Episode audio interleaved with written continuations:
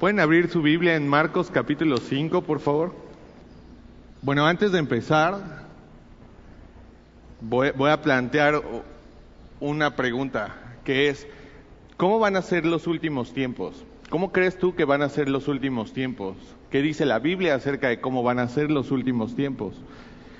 Bueno, en Mateo 24 dice que más como en los días de Noé, así será la venida del Hijo del Hombre, porque como en los días antes del diluvio, estaban comiendo y bebiendo, casándose y dando en casamiento hasta el día en que Noé entró en, la, en el arca.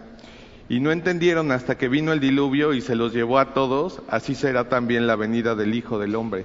Eso es un, algo que plantea en, Mateo. Y luego en segunda de Timoteo 3, cuando habla acerca de los últimos tiempos, dice, también deben saber esto, que en los últimos días van a venir tiempos peligrosos, porque habrá hombres amadores de sí mismos, ávaros, vanagloriosos, soberbios, blasfemios, desobedientes a los padres, ingratos, impíos, sin afecto natural, implacables, calumniadores, intemperantes, crueles, aborrecedores de lo bueno, traidores, impetuosos, infatuados, amadores de los deleites más que de Dios, que tendrán apariencia de piedad, pero negarán la eficacia de ella. Entonces, como te podrás dar cuenta, da una descripción de cómo va a ser el mundo en el tiempo en que sean los últimos tiempos y se parece mucho a lo que estamos viviendo hoy en día, ¿no? Entonces, estamos viviendo en los últimos tiempos. Y eso para nosotros tiene que ser una buena noticia porque eso significa que Jesús va a venir pronto. Pero el día de hoy vamos a ver en Marcos capítulo 5, es una historia, pues, la verdad, muy famosa, seguramente muchos de ustedes la han escuchado una y otra vez. Eh, y vamos, vamos a leer unos versículos nada más como para ver de qué se va a tratar y ya de ahí vamos versículo a versículo, ¿va? Mira, dice versículo 1 del capítulo 5 de Marcos, que vinieron al otro lado del mar, a la región de los Gadarenos, y cuando salió él de la barca, enseguida vino a su encuentro de los sepulcros un hombre con un espíritu inmundo, que tenía su morada en los sepulcros, y nadie podía atarle ni aun con cadenas, porque muchas veces había sido atado con grillos y cadenas, mas las cadenas habían sido hechas pedazos por él y desmenuzados los grillos, y nadie le podía dominar. Y siempre, de día y de noche, andaba dando voces en los montes y en los sepulcros e hiriéndose con piedras. Cuando vio pues a Jesús de lejos, corrió y se arrodilló a él y clamando a gran voz dijo, ¿qué tienes conmigo, Jesús, Hijo del Dios Altísimo? Te conjuro por Dios que no me atormentes. Ok, es eh, muy famosa esta historia, generalmente se conoce como el endemoniado Gadareno, eh, pero suceden ciertas cosas en versículos antes. Eh, en el capítulo anterior, en el capítulo 4, en el versículo 35, vemos que Jesús había estado enseñando eh, a multitudes, había pasado un muy buen rato así enseñando, enseñando, enseñando eh, a través de parábolas, dando ilustraciones para que las verdades profundas acerca de Dios las pudieran entender las personas más comunes. Y entonces, enseñanza tras enseñanza tras enseñanza, seguramente ya estaba muy cansado, iban a atravesar el, mar de Galilea, entonces se sube a la barca él y sus discípulos y ah, les dice Jesús a sus discípulos, hey, vamos a pasar al otro lado. Salen en la barca y pues yo creo que en, el momento en el que Jesús se sube a, a esa barca, toca la almohada y ¡fum! se queda completamente dormido y luego el versículo 37 dice que se levantó una gran tempestad de viento y echaba las olas en la barca de tal manera que, o sea, todo estaba siendo sacudido por una tormenta, los discípulos llenos de miedo. ¿Cómo habrá sido esa tormenta que los discípulos siendo pescadores se, se llenaron de miedo? Y Jesús, dormido. Y entonces dice que él estaba en la popa durmiendo sobre un cabezal, sobre lo que sería una almohada, Y le despertaron los discípulos y le dijeron, Maestro, ¿no tienes cuidado que perecemos? ¿No te das cuenta que estamos en problemas? O sea, estamos pasando por una tremenda tormenta, Jesús. Y Jesús dice que se levantó así, y regañó al viento y dijo al mar, calla, enmudece, e inmediatamente cesó el viento y se hizo grande bonanza. Así, un día increíble. Y les dijo, ¿por qué están amedrentados? ¿Por qué tienen tanto miedo? Así les empieza a decir a sus discípulos, ¿por qué están tan asustados por esto? ¿Por qué tienen tan poca fe? Ahora, ¿por, qué les dice que tenían poca fe? ¿En qué es lo que se supone que ellos tenían que confiar en este punto? Bueno, Jesús les había dicho, vamos a pasar al otro lado. Él les había asegurado, vamos a llegar al otro lado, pero cuando empezó la tormenta, el viento, las olas, ellos dudaron completamente de lo que Jesús les había dicho y entonces hasta quisieron incluir a Jesús en el problema y a decirle, tú también estás en esto, ¿eh? O sea, no estoy yo solo en la tormenta. Y Jesús así, esto no es nada, o sea, es una tormenta, viento, calla, enmudece. Y aquí Jesús está demostrando su poder en el mundo natural al ordenarle al mar que se calmara y a los vientos. Y si tú estás pasando por una tormenta en tu vida, tienes que saber que el mismo Jesús que calmó esta tormenta es el mismo que Jesús que puede calmar cualquier tormenta de nuestra vida. Y entonces, aquí muestra un punto. Y lo que vemos es que los discípulos se llenan de miedo al ver el poder de Jesús demostrado y ahora, en lo que nos toca el día de hoy, vamos a ver a un hombre desesperado por su maldad, que ya la maldad en su vida lo estaba rebasando, ya se le estaba desbordando así la maldad por todos lados, pero vamos a ver el encuentro que tuvo con Jesús. Mira, versículo 1. Acaba de pasar todo esto de la tormenta de la que, de la que te platiqué y dice que ya por fin llegan a, la otra orilla, mira versículo 1, vinieron al otro lado del mar, a la región de los Gadarenos. Ahora, ojo, porque Jesús está a punto de tener un encuentro con, con, con alguien que realmente está en problemas. Pero la Biblia nos dice que Jesús a eso es a lo que vino. En Lucas 4 dice que el Espíritu del Señor, o sea, cuando da una descripción acerca de Jesús, dice esto, dice, el Espíritu del Señor está sobre mí porque me ha ungido para llevar la buena noticia a los pobres, me ha enviado a proclamar que los cautivos serán liberados, que los ciegos verán y que los oprimidos serán puestos en libertad. Algo que la Biblia nos plantea es que Jesús tiene poder sí sobre lo natural, sí sobre el viento, sí sobre el mar, sí sobre las tormentas, pero también en lo sobrenatural, en lo espiritual. En Efesios 6 nos dice que nosotros no tenemos una lucha contra carne y sangre, sino contra principados, contra potestades, contra los gobernadores de las tinieblas de este siglo, contra huestes espirituales de maldad en las regiones celestiales. Es real, la batalla y la guerra es real. Y el hecho de que nosotros estemos en la iglesia y así, eso no quiere decir que esta guerra no está ocurriendo, ¿eh? O sea, ¿y tú qué crees? O sea, porque, por ejemplo, cuando leemos los evangelios, vemos que Jesús constantemente iba caminando e iba teniendo encuentros con personas que estaban endemoniadas, con personas que estaban siendo poseídas, que eran oprimidas. Ahora, ¿tú qué crees? Que eh, ¿Eso solamente quedó allá atrás en el tiempo de Jesús o que es algo que sigue ocurriendo hoy en día? Claro que sigue ocurriendo hoy en día. Y luego cuando lees los evangelios, te das cuenta que de pronto Jesús entraba en una sinagoga y hablaba y demonios empezaban a manifestarse en la sinagoga. Entonces, si tú crees que aquí estamos en un lugar en donde es una burbuja, donde los demonios y donde lo espiritual no, híjole, he de decirte que, eso no. Ahora sí, claro, es muy cierto. Si tú tienes, si Jesús mora en ti, no puedes ser poseído. Pero eso no quiere decir que no hay una guerra. Y eso no quiere decir que no va a estar lanzando sus dardos.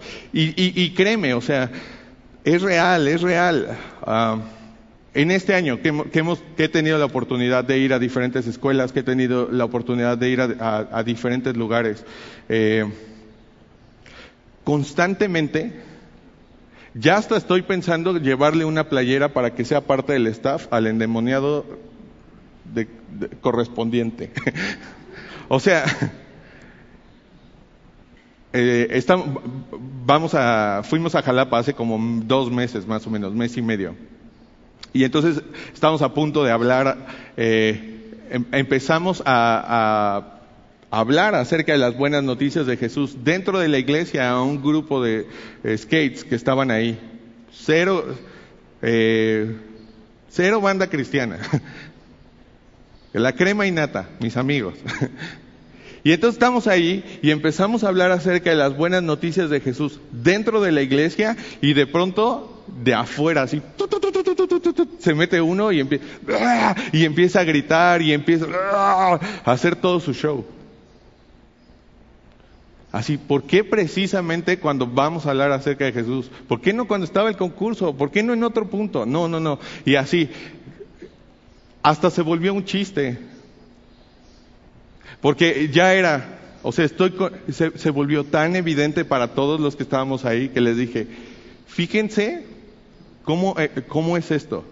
Que en cuanto yo hable acerca de Jesús, este va a empezar a gritar. y entonces les decía, necesitan arrepentirse de su pecado. Jesús derramó su sangre en la cruz por ustedes. Digo, ven, Alguien no quiere que ustedes escuchen eso. Y todos así, oh, o sea, y yo así, créeme, no lo contratamos.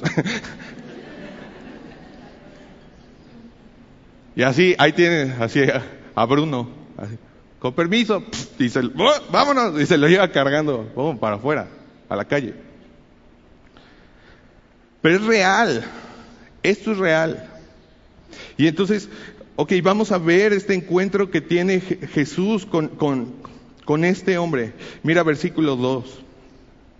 Dice que cuando salió Jesús de la barca, enseguida vino a su encuentro de los sepulcros. Así, imagínate, va saliendo de un panteón un hombre con un espíritu inmundo. Ya se puso buena la cosa.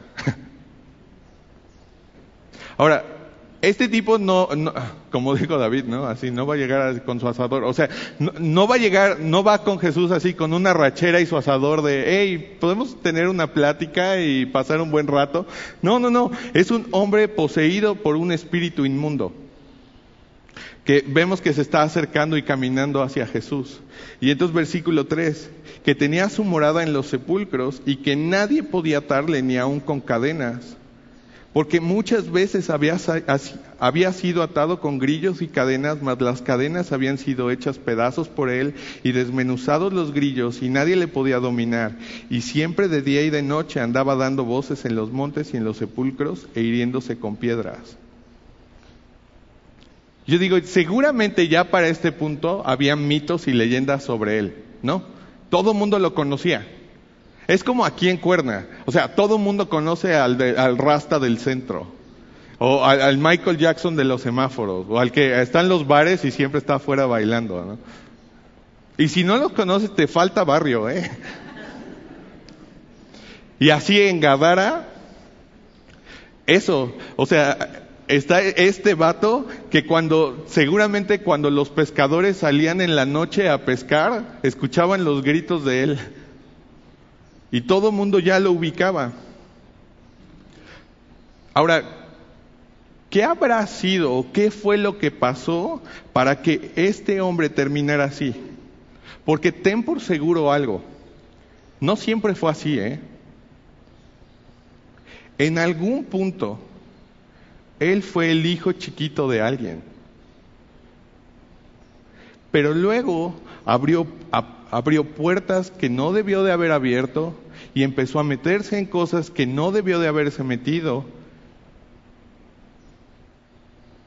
Y la inmundicia y la maldad empezó a dejar que él tomara el control de su vida. Algo importante acerca de los espíritus inmundos es que los espíritus inmundos, ¿en dónde crees que les gusta habitar? Pues en la inmundicia. Y lo que hacen es que cuando habitan en la inmundicia simplemente magnifican la inmundicia que ya de por sí había. Ahora, ¿qué puertas podría haber sido las que él abrió? Drogas, pornografía,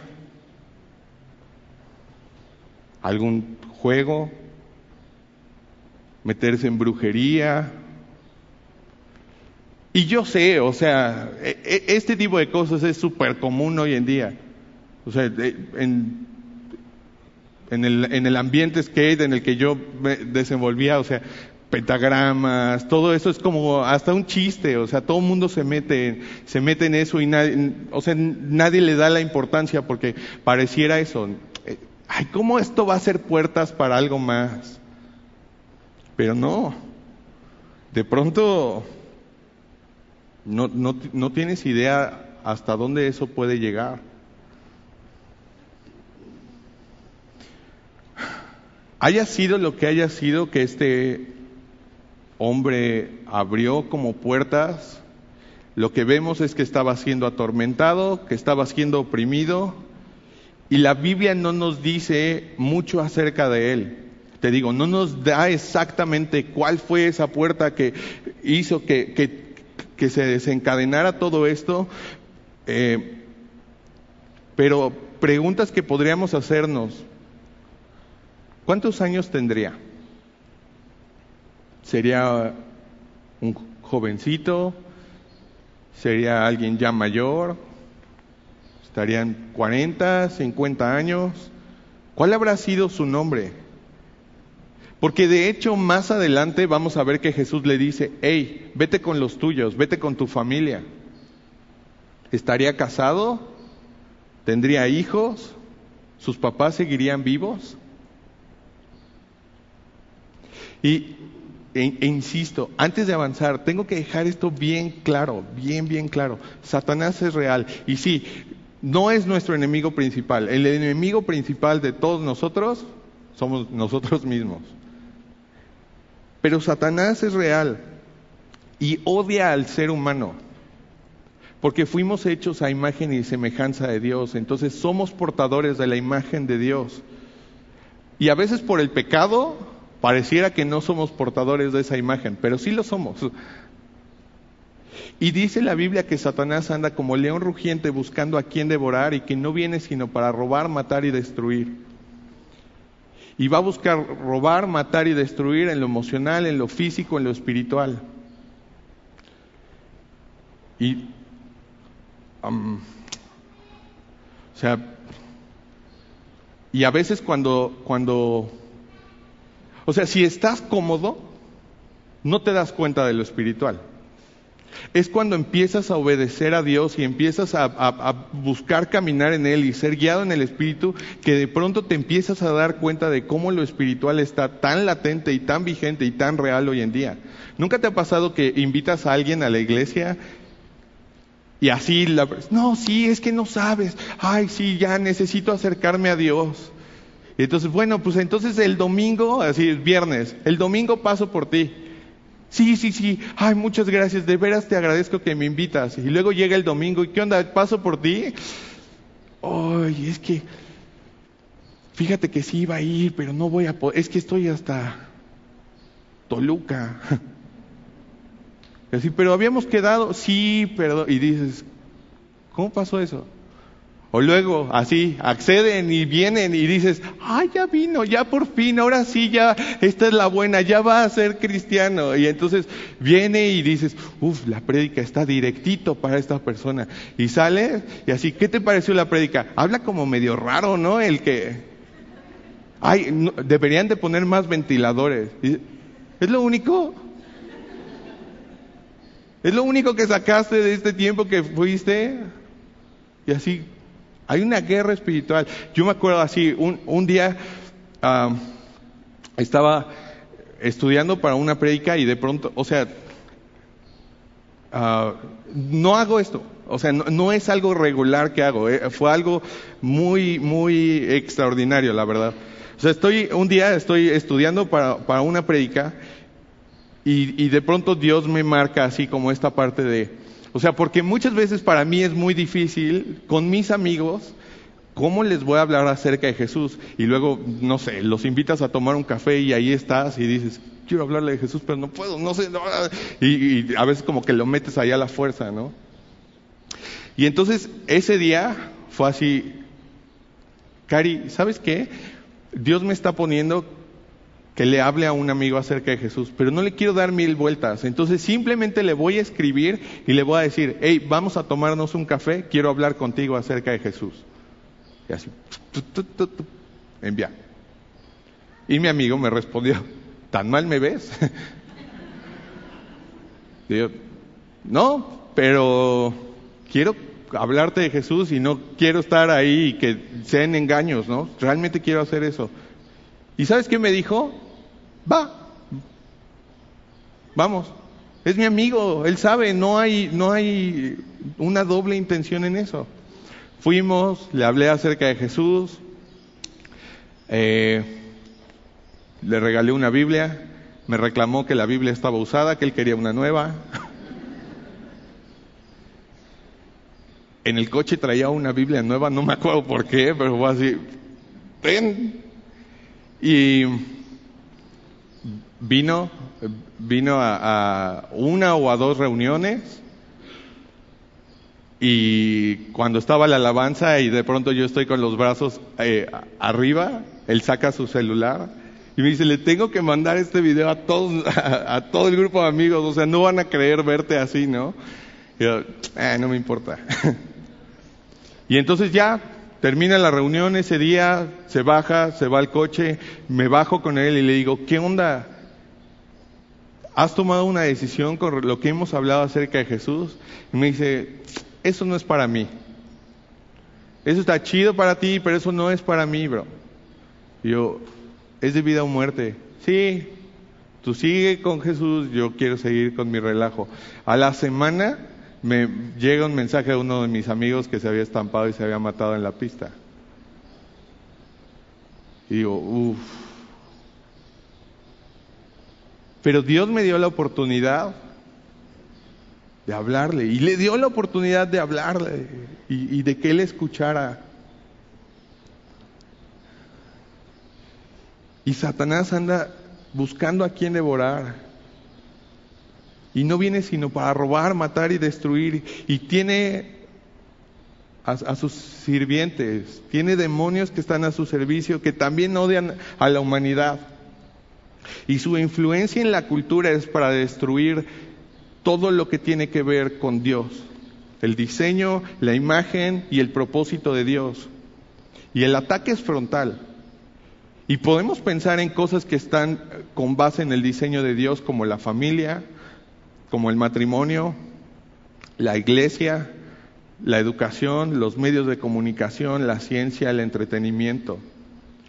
Y busca que toda nuestra atención esté puesta en lo horizontal y nunca en lo vertical. O sea, ¿tú crees que es coincidencia que cada vez haya menos matrimonios y más divorcios? ¿Que la venta de antidepresivos, ansiolíticos y analgésicos esté disparada? Satanás está totalmente en contra del diseño de Dios, está totalmente en contra de la vida. Por eso el aborto, los suicidios, LGBT. Y Satanás solamente se está riendo de todo esto. Y si te das cuenta, aquí en el texto nos deja muy claro que el problema en este hombre no era un problema de salud mental, era un problema espiritual. Y, mira, o sea, hay que leer el versículo. Mmm, cuatro. O sea, mira lo que intentó hacer la sociedad para ayudarlo, porque sí intentó hacer algo, la gente, la cultura, dice, porque muchas veces había sido atado con grillos y cadenas, mas las cadenas habían sido hechas pedazos por él, desmenuzados los grillos, y nadie le podía dominar, o sea, había una fuerza sobrenatural, y siempre de día y de noche andaba dando voces en los montes y en los sepulcros, e hiriéndose con piedras. Y la gente con sus mejores intenciones y con sus, así, con sus mejores recursos intentaron ayudarlo y no podían, con todos sus recursos, con todos sus programas, con todas sus terapias y no lograron nada. No, ah, venga, vamos a, vamos a meterlo en, este centro de rehabilitación para que entonces a través de este centro de rehabilitación eh, se recupere. nada. ¿Cómo vivía? Aquí nos lo dice.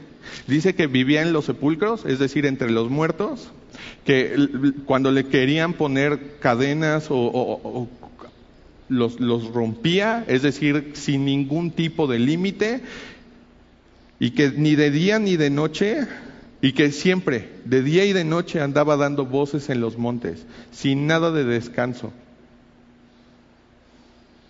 ¿Qué imagen para nosotros de lo que es una vida dominada por el enemigo. Viviendo entre los muertos, como un, como un pez muerto que es arrastrado por la corriente, rechazando cualquier tipo de límite. Pero eso sí, una persona que rechaza cualquier tipo de límite de parte de Dios, en su cabeza y en su mente y en su corazón cree que está viviendo la vida al máximo. ¿Por qué alguien me va a decir lo que puedo o no puedo hacer? Yo soy libre. Ok, ¿libre para qué? ¿Libre para hacerte esclavo? ¿Libre para ser esclavo de los likes? ¿Libre para ser esclavo de las sustancias? ¿Libre para ser adicto a, a alcohol? Esclavo a los apetitos carnales. Pero nadie puede decir nada a nadie, porque todos somos libres. Pero eso no es verdadera libertad. Y dice que siempre, de día y de noche, sin nada de descanso. ¿Y qué hacía? Fíjate qué es lo que hacía, versículo 5, y siempre de día y de noche andaba dando voces en los montes y en los sepulcros e hiriéndose con piedras se cortaba. ¿Sabes cómo se llama eso hoy en día? Cutting. Y en los jóvenes no tienes idea lo popular que se ha vuelto eso. Y sí, lo he visto en escuelas públicas, lo he visto en los skate parks, pero también lo he visto aquí. Y que de pronto, así, ay, sí, el chavo que siempre trae sudadera, álzale la sudadera. Y de pronto vas a ver eso. Un dolor que quieren bajar con más dolor. Un dolor emocional o un dolor espiritual que quieren callar con un dolor físico.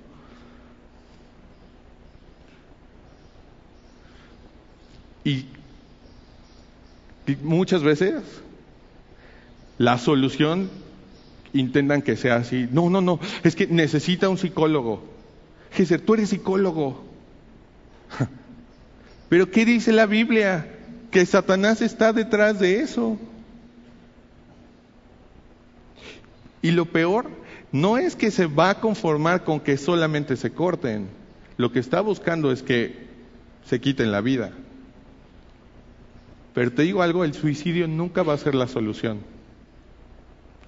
Dice la Biblia que Jesús vino a darnos vida y vida en abundancia.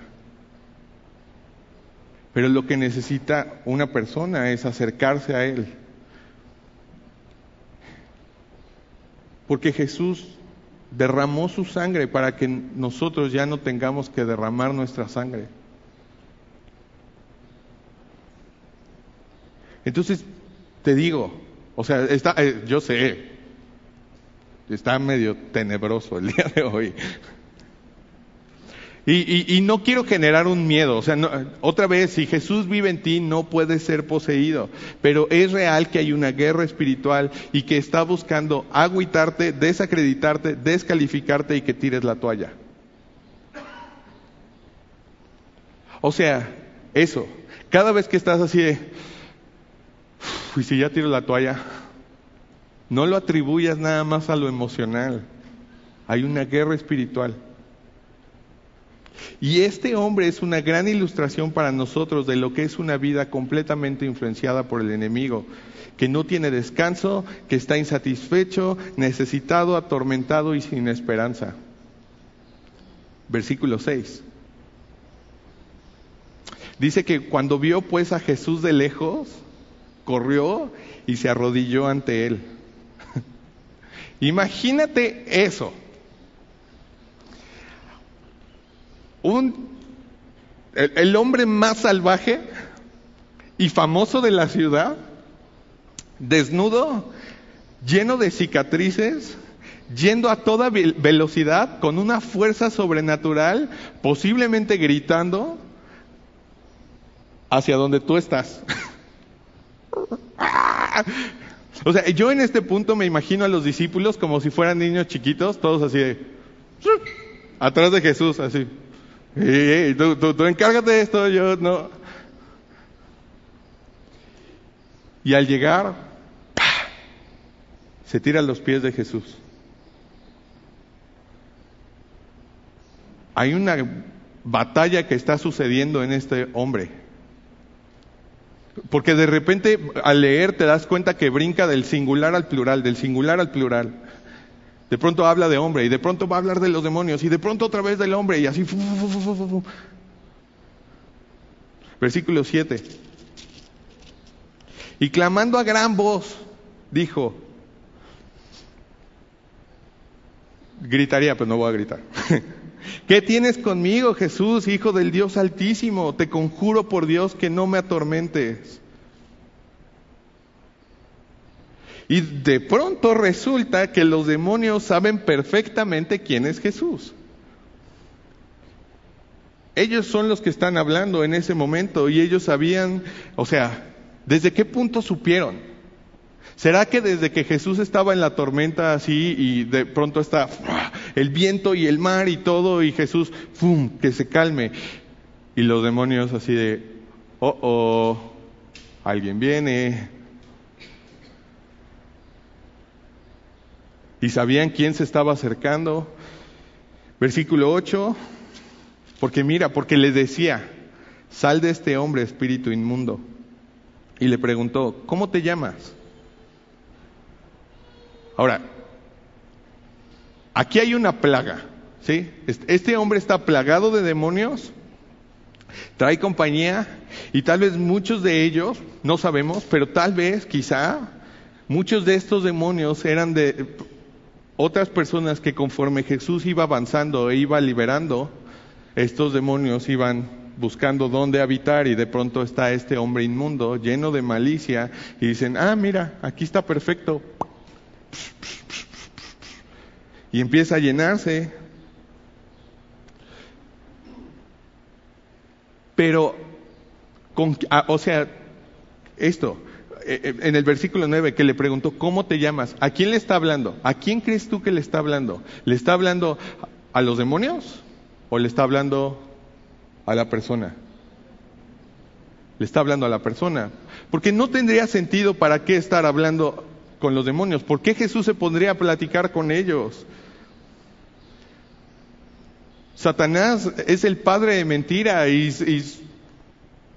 y sus hijitos son mentirosos también.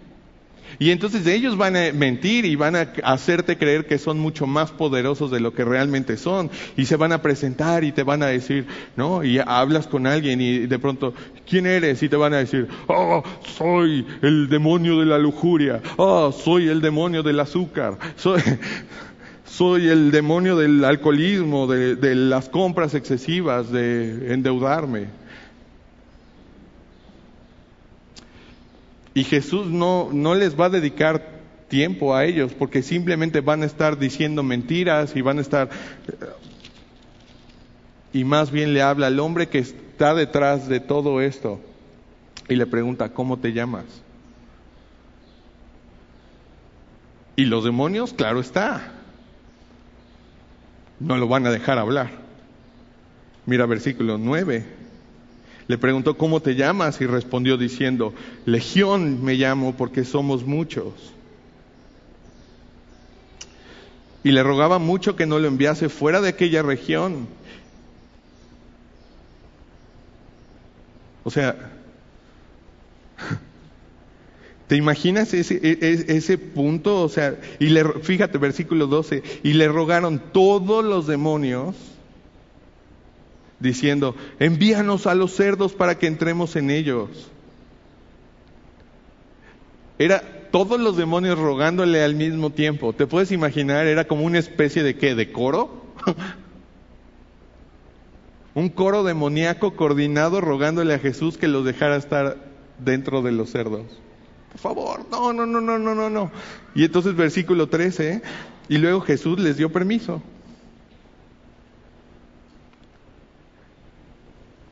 Y a veces es bueno recordar eso, que Jesús es el que tiene todo el poder y toda la autoridad en todo el universo. Y que Satanás ni sus demonios ni nada puede avanzar si Él no da permiso. O sea, le tuvieron que pedir permiso. Satanás y sus demonios nunca van a poder molestarte si Dios no da permiso antes. Qué loco, ¿no? Siempre tienen que pedir permiso. Y entonces, y, y, Jesús les dio permiso y saliendo aquellos espíritus inmundos entraron en los cerdos, los cuales eran como dos mil. Y el hato se precipitó en el mar por un despeñadero y en el mar se ahogaron. Ahí te va un dato curioso. Para los judíos, los cerdos son un animal inmundo. Entonces, según la ley, era ilegal criar cerdos. Pero ellos los estaban criando. Y eso lo digo porque, ay, qué mala onda Jesús, o sea, ¿por qué le dejó que entraran los, los demonios en los puerquitos?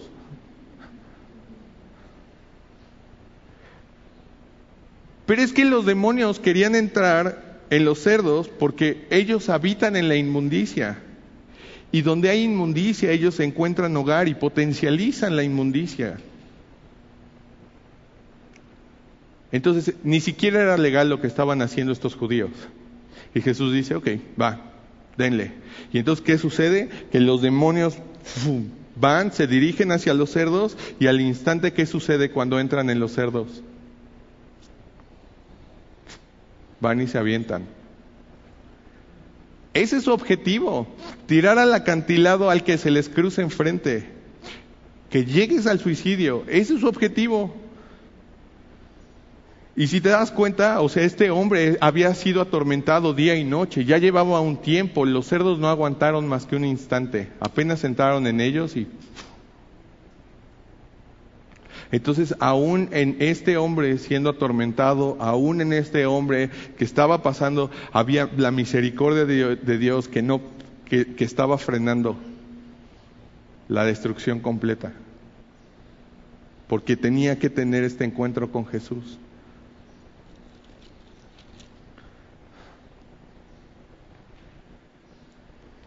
Versículo 14. Y los que apacentaban los cerdos huyeron y dieron aviso en la ciudad y en los campos y salieron a ver qué era aquello que había sucedido. Y vienen a Jesús y ven al que había sido atormentado del demonio y que había tenido la legión sentado, vestido y en su juicio cabal y tuvieron miedo. ¿Y a poco no? Esto que acabamos de leer es la mejor descripción de lo que sería una persona en su juicio cabal. Porque dice que estaba sentado, pero luego cuando lees en el libro de Lucas, dice que estaba sentado a los pies de Jesús. Esa es la mejor definición de una persona en su juicio cabal. sentados a los pies de Jesús. Ese es el lugar en donde todos nosotros deberíamos de estar.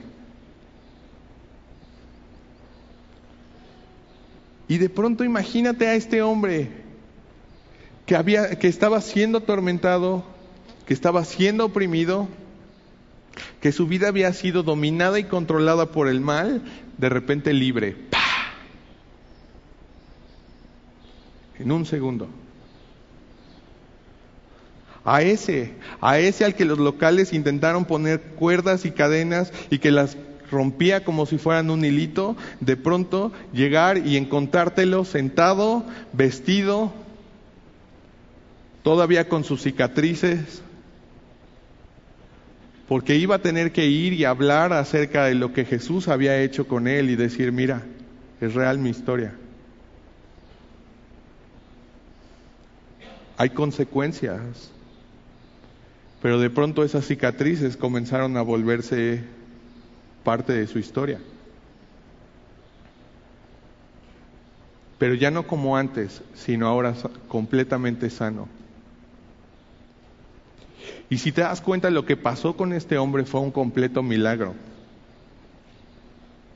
Y te digo algo, Jesús está listo para hacer ese milagro contigo también.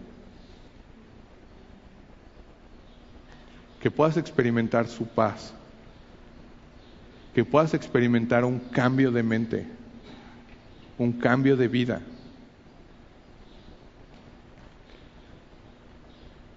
Y, es interesante cuando, cuando vemos esto, cuando leemos esto, ver cuál fue la reacción de la gente ante el milagro que Jesús hizo. Mira versículo 16. Dice que les contaron los, los que lo habían visto cómo le había acontecido al que había tenido el demonio y lo de los cerdos.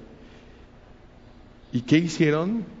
Y comenzaron a rogarle que se fuera de sus contornos.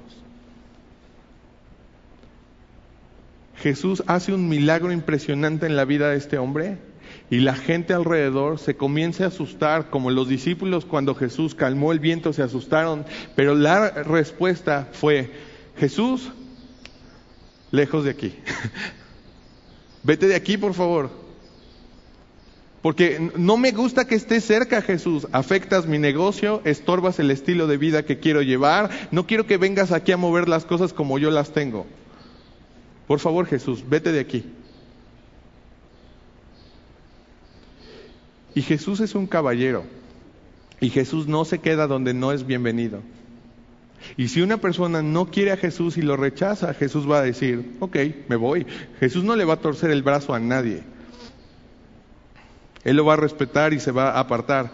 Pero eso implica que un día, cuando estemos delante de Él,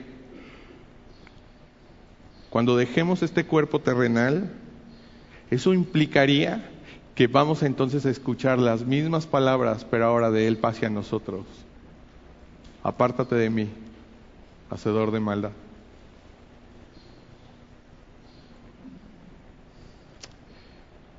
A Satanás le encanta engañar a las personas y hacerlas creer que son libres y que las decisiones que toman son porque ellos son los que están en el control y los que están en el volante de su vida. Y le gusta inflar nuestro orgullo y manipularnos con nuestra debilidad. Y hacernos creer esto de, sí, sí, sí, soy libre para hacer lo que quiera. y, hacernos creer que somos libres y que estamos en control de absolutamente todas las cosas. Sí, nadie tiene que decirme qué tengo que hacer con mi cuerpo. Yo puedo tomar, yo puedo fumar, yo puedo hacer lo que sea, puedo ver lo que sea, me puedo meter al, al sitio de internet que sea. Hey, somos libres. Y mientras tanto Él está burlándose sabiendo que el que está en el volante es Él y no nosotros.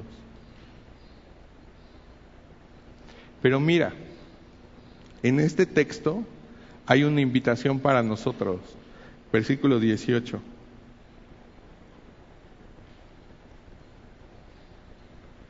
O sea, la gente lo rechazó y Jesús entonces entra en la barca, el versículo 18, y al entrar él en la barca, el que había estado endemoniado le rogaba que le dejase estar con él. Pues claro, ¿no? Su vida acaba de tener un giro completo y ¿qué es lo que él quiere?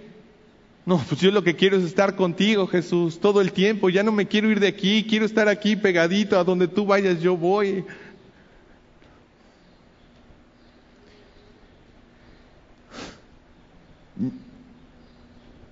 Versículo 19, más Jesús no se lo permitió.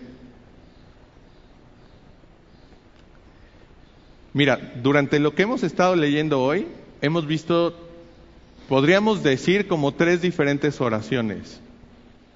La primera fue los demonios rogándole que los dejara entrar en los cerdos. ¿Y Jesús qué le dijo? Denle. La segunda fue de la gente pidiéndole que se fuera de su región. ¿Qué dijo? Va, pues me voy. Y se subió a la barca. Y la tercera es el hombre que fue liberado y que le dice, Jesús, yo quiero estar contigo. ¿Y qué le dice? A ti no. no. ¿Qué? ¿Cómo? O sea, ¿por qué a otros sí les dijo que sí y a este que quiere estar con él le dice que no? Ok, sigue leyendo. ¿Qué dice el versículo 19? Um, mas Jesús no se lo permitió, sino que le dijo, vete a tu casa, a los tuyos, y cuéntales cuán grandes cosas el Señor ha hecho contigo y cómo ha tenido misericordia de ti. O sea, le dice, no, no, no, no, no. Tienes que ir a tu casa con tu familia, con tus amigos, y habla de cuánto yo te he amado. ¿Se pueden imaginar cómo habrá sido ese momento? Yo sí. O sea, este hombre así totalmente transformado, y así irse a su casa, y me imagino así, de pronto a sus papás, escuchar así, mamá, papá, ya regresé. Y los papás así, guarda el monedero. cierra, cierra todo, va a venir a pedir algo. Ya regresó. Y de pronto decir, oye, pero ya viste, viene con ropa. O me lo imagino así, ¿no? Así, en la puerta, así. Cielo, ya llegué. ¿Me abres? Qué locura, ¿no? Pero ahora tenía algo que compartir acerca de lo bueno que Dios había sido con él, de cuánto amor Dios ha tenido para con él. ¿Tú puedes dimensionar cuánto Dios te ama a ti? Una locura para mí es pensar en cuánto Dios nos ama. O sea, que en el momento en donde tu peor estado, en, el momento en que más vergüenza te da, Dios en lugar de alzar la mano para golpearte y maldecirte, está listo para bendecirte.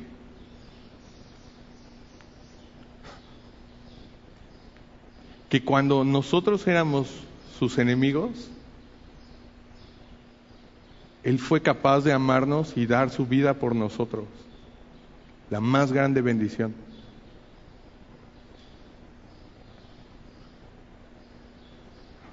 ¿Qué, testimonio no tendría este hombre? Pero tú tienes también un testimonio que puedes compartir.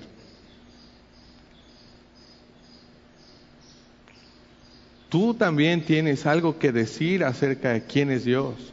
Tú también tienes que decir, o sea, ¿cuánto vas a esperar para ir y contárselo a otros? Ve y cuenta sobre el amor de Dios.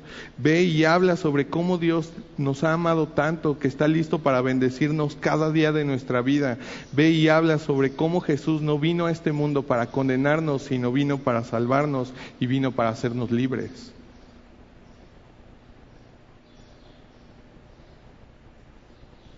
Y luego vemos que este hombre es eso. Jesús le dice, no, no, no, Tú vete a tu casa y habla con los tuyos. Y luego en capítulo 7 vemos que cuando Jesús llega a la zona de Decápolis, a donde lo envió, las multitudes corrieron a Jesús porque ya lo conocían, porque alguien se encargó de ir y de propagar las buenas noticias por toda esa zona. O sea, este hombre se convirtió en el primer misionero, en el primer evangelista, en el, eh, primer enviado de, para ir y hablar. ¿Te imaginas a sus vecinos cuando llegó, a sus amigos? ¿Cómo fue con el paso del tiempo? O sea, yo me lo imagino, si él fuera mi amigo, yo le estaría echando carrilla después. Y yo le estaría diciendo, entonces, ¿qué legión? ¿O cómo quieres que te digamos? Entonces, ¿qué mi elegí? Cuéntame tu historia otra vez. ¿Cómo fue que te encontraste con Jesús? Pero empieza ahí, en casa, con los tuyos, no en las grandes multitudes, no en donde las fotos se ven increíbles. Sí, las fotos se pueden ver increíbles, pero es en la casa, con tu familia, con la gente cercana, con los tuyos, como esposo, como papá. Mira versículo 20. Y se fue y comenzó a publicar en Decápolis cuán grandes cosas había hecho Jesús con él y todos se maravillaban. Y de ahí su fama comenzó a extenderse, ¿no? Ok. Pues los retos para nosotros en todo esto. Estamos en guerra. Y el enemigo va a aprovechar cualquier espacio vulnerable a su favor. Y te digo algo, solo Dios puede quitar tu pecado y darte vida eterna. Pero solo tú puedes apartarte de tu pecado y recibir a Jesús como tu Señor. Y lo primero a veces va a ser que tenemos que reconocer el problema que tenemos, el problema del pecado y tomar la decisión de apartarte de él. Eso es ser cristiano, no liturgias. No venir cada domingo a la iglesia, no hacer, no poner alabanzas. No, no, no, no, no. O sea, puedes tener tu devocional todos los días, puedes poner alabanzas y ser la persona más carnal. Que debemos de llevar y tomar todo pensamiento cautivo a la obediencia a Cristo.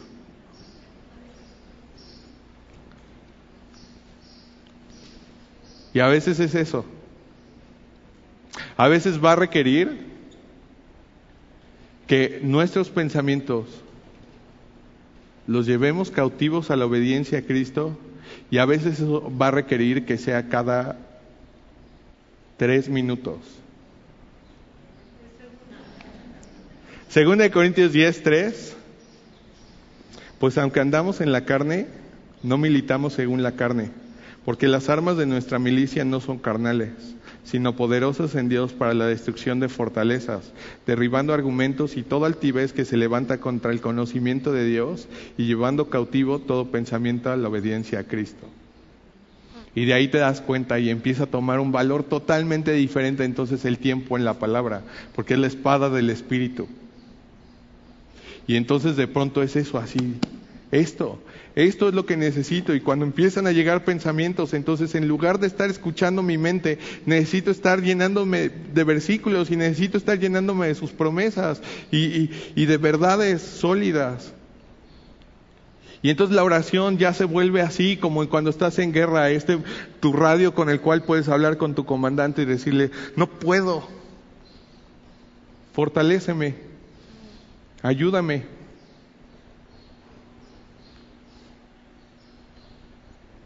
Y si esto no lo ves como una prioridad, es que entonces aún no has dimensionado el problema del pecado en tu vida.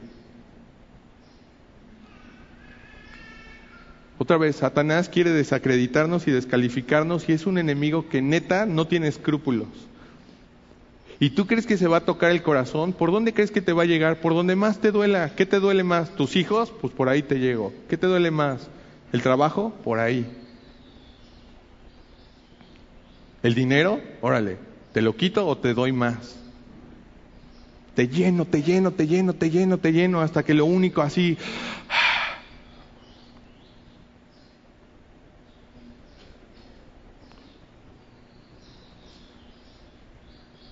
Y, y, Satanás te va a susurrar, Dios no es real, Dios no te ama, Dios no es bueno, al menos no contigo. ¿Por qué le da a otros y no te da a ti? ¿Por qué no hace nada? ¿Por qué tú tienes que pasar por las cosas que pasas? ¿Por qué no te deja hacer lo que sientes? El ladrón no viene sino para hurtar, matar y destruir, pero dice Jesús, yo he venido para que tengan vida y la tengan en abundancia.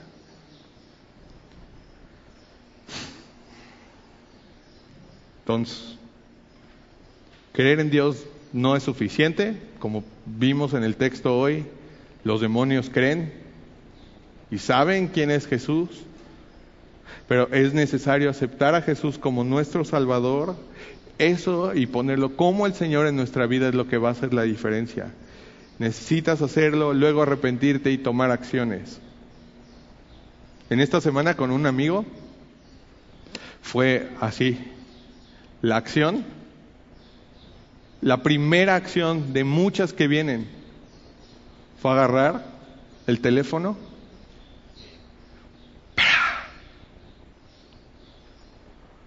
Pero matar la carne es algo que va a tener que ser violento.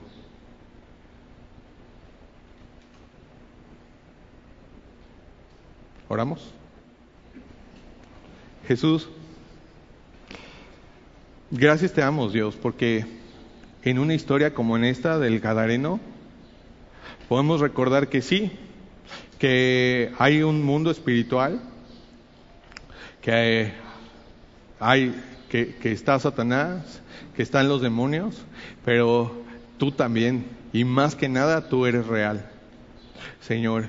Y queremos acercarnos a ti porque tú eres el único que da paz, Tú eres el único Señor que como la Biblia dice, tú viniste para traer la buena noticia a los que somos pobres. Y tú viniste para, para proclamar libertad para los cautivos y para que los ciegos vean, los sordos escuchen y que los oprimidos sean puestos en libertad. Y Señor, yo te pido que si hay alguien aquí que ha abierto puertas y que no tiene ni idea de cómo salirse de ellas, Señor, en el nombre de Jesús, que tú les hagas libres. Señor, que puedan experimentar la paz, el amor y el gozo que solamente tú puedes dar. Y que puedan experimentar esta vida en abundancia, Señor, de la que tú hablas en tu palabra. Señor, y tu, espíritu y el poder de tu espíritu están más vigentes que nunca.